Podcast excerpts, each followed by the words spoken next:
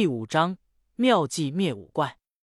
被一刀斩死的丧尸尸体并没有消失，也没有掉落什么物品。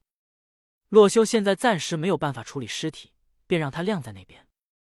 现在洛修能够一剑劈死一个丧尸。仔细分析了一下，有两种可能：一种就是这个丧尸虽然攻击性和智力得到增强，但是相对的防御力或者生命值却是削弱了；另一种情况就是。洛修击中了他的弱点，也就是头部。在真实的情况下，一剑砍断丧尸的头部，显然是能造成击杀的。至于哪种情况是真实的，只需要洛修再等下一只丧尸过来，再进行试验便知道了。嗷嗷，嘶嘶嘶嘶，咔哒咔哒，不同的声音在洛修身边响起。此时已经完全进入了夜晚，平原上刷出了一只只丧尸。骷髅弓箭手、苦力怕、蜘蛛，所有的怪物都具备着真实的形象，甚至一只和另一只的形态都不一样。他们密密麻麻的行动了起来。洛修再次警惕起来，同时对今晚这个石队能否起作用起了一定的怀疑。他此刻只能祈祷自己临时建造的这个石队能够救他一命。随后，怪物们开始行动了，洛修的心也随之提了起来。静静的观察着周围的动静。还好的是，周围的怪物们距离洛修都比较远，暂时没有对洛修这边产生反应。不过他们四处游荡，迟早会有一两个进入洛修的仇恨范围的。洛修感觉到了自己刚刚劈砍花费的体力逐渐恢复上来了一些。经过了一轮的交手，现在比较不担心丧尸的来袭了。现在令洛修感到压力山大的是另外的几种生物。这个世界的怪物显然是有模组增强过的，甚至比起洛修前世玩过的很多困难难度的整合包的怪物都强。洛修事先如果知道这一点，肯定不会贸然想着和怪物对抗。远处，两个年轻的男子出现在了洛修的视野中。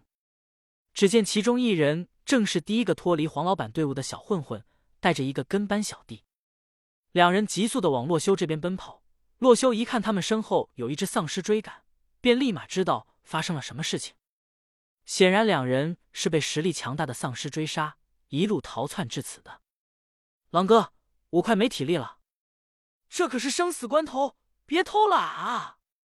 两人一天没吃东西，加上此刻的奔跑，显然体力已经不支。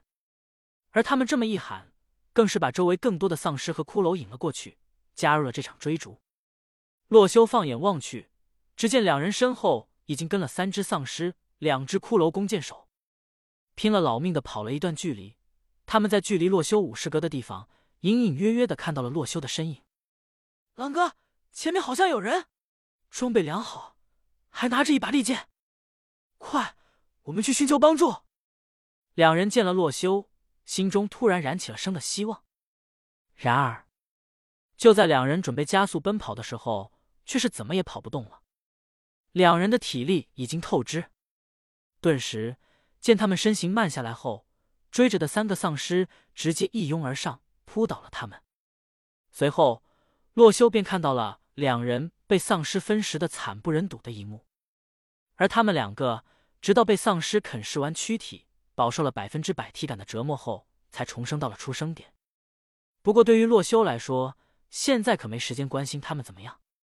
因为刚刚被他们引过来的两只骷髅和三只丧尸，此刻也进入了洛修的仇恨范围。于是，只见五只形态可怖的怪物以诡异的姿势朝着洛修慢慢走来。这两人真是害人精！洛修看着五只怪物慢慢靠近，大脑飞速旋转，思考着如何将他们击败。如果是一对一的情况，洛修完全有把握将他们逐一击杀。但是现在情况不同。五只怪物在那两个不知哪里来的倒霉蛋死后，仇恨值瞬间转移到了洛修身上。所以现在的情况，洛修必须同时面对五只怪物。在洛修思考的时间，丧尸和骷髅已经接近了洛修的石队，缓慢的朝上爬。洛修知道，丧尸会在大约十格的地方瞬间加速，然后在三格的距离跳扑而来。问题是，后面的骷髅弓箭手怎么解决？不过随后，在僵尸开始加速奔跑的时候，洛修瞬间想到了解决的办法。他直接从背包中拿出了一桶水，在三个丧尸同时跳起的一瞬间，直接放到了斜坡之上。随后举起了铁剑，用力的一个横扫，竟然同时攻击到了三个僵尸。而三个僵尸身后的骷髅弓箭手在石格的地方举起了弓箭，准备射击洛修。只见一瞬间出现的水流，直接将后面的两只骷髅弓箭手冲远了很长一段距离，脱离了射程范围。而水流过后的三个丧尸被洛修的剑击中后倒下，刚好落到了刚刚流过了水的石块上，跌落伤害刚好将他们击杀。洛修见此，便直接起身朝着坡下冲去，和两个骷髅决一死战。在他灵巧的身法和走位后，身负一剑，终于是将两只骷髅弓箭手给斩杀。至此，洛修完美的化解了五只怪物的进攻。水桶立大功，这是洛修之前使用三个铁锭做的铁桶，在河边随便装了水，没想到现在竟然派上用场了。只可惜这个世界的水不能无限收回放出，而是跟现实一样有流动性，要不然洛修手拿一个水桶。便可以当一个斜坡战神了。洛修感叹之余，只见倒下的其中一只骷髅和一只丧尸身上竟然掉落了物品。恭喜获得附魔书锋利一乘一，恭喜获得金剑乘一，竟然掉落金剑和附魔书。洛修捡起了掉落物后大吃一惊，这不愧是加强过的怪物，掉落的战利品也给力啊！于是洛修不禁思考起来，自己要不要主动出击呢？另一边，九百九十九号区块出生点。当夜晚到来时，黄老板还沾沾自喜的整理着手下汇报的情报。我们现在已经在西边发现了一片小树林，并且知道可以徒手挖树了。一块原木可以制作四块木板，是不错的建筑材料。大家今天辛苦了，晚上就先休息，明天继续努力。说完，大家纷纷鼓起了掌。然而，远方却是传来了奇怪的声音。